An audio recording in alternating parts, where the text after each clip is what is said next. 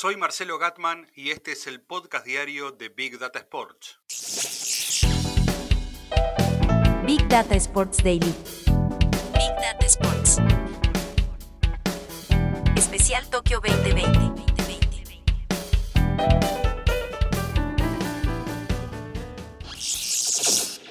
Los 11.000 atletas que compiten en los Juegos Olímpicos Tokio 2020 tienen acceso a una plataforma llamada Atlet 365 que les otorga una serie de beneficios antes, durante y después de los Juegos. Vamos a conocer algunos de ellos. Se trata de una serie de servicios y prestaciones que no tienen costo para ellos y también algunos regalos que reciben por participar.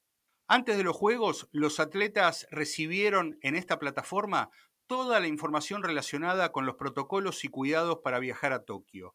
Fueron tres manuales que se entregaron periódicamente para que los deportistas sigan ahí cada uno de los pasos seguros para llegar a Japón siguiendo todas las normativas locales en función de la pandemia. También encontraron en la plataforma consejos de expertos en marketing digital y comunicación para comprender mejor cómo manejar sus redes sociales, todo lo que implica la construcción de marca personal del atleta, además de tener la posibilidad de recibir sesiones de relajación y meditación online para sobrellevar mejor los días de confinamiento.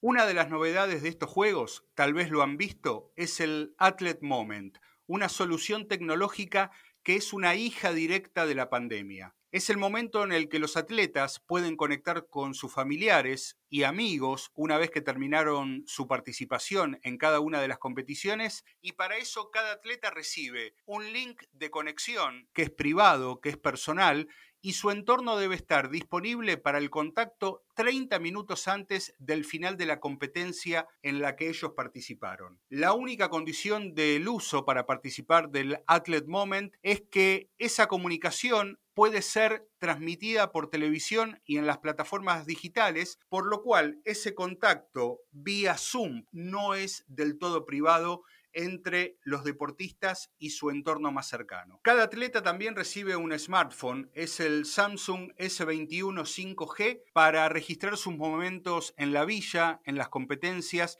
y también compartirlo con familiares y en redes sociales. Este regalo, porque es eso, es un regalo, eh, se mezcla con la innovación, ya que justamente el hecho de empezar a generar contenido y consumirlo con la velocidad del 5G es parte de la tecnología nueva que nos empieza a acompañar eh, a partir de estos Juegos Olímpicos y como ya sucede en otras competiciones como el Tour de France. En este caso tiene que ver con el acuerdo que tiene el Comité Olímpico Internacional con la empresa Samsung como uno de sus patrocinadores globales. Greenfly, una consultora digital líder en el deporte a nivel global, pone a disposición de los atletas un banco de imágenes con justamente fotografías propias de los deportistas en sus competiciones para que desde ese repositorio puedan elegir ellos mismos las imágenes oficiales que más les gusten y compartirla en sus redes sociales. Este servicio lo brinda la popular agencia Getty.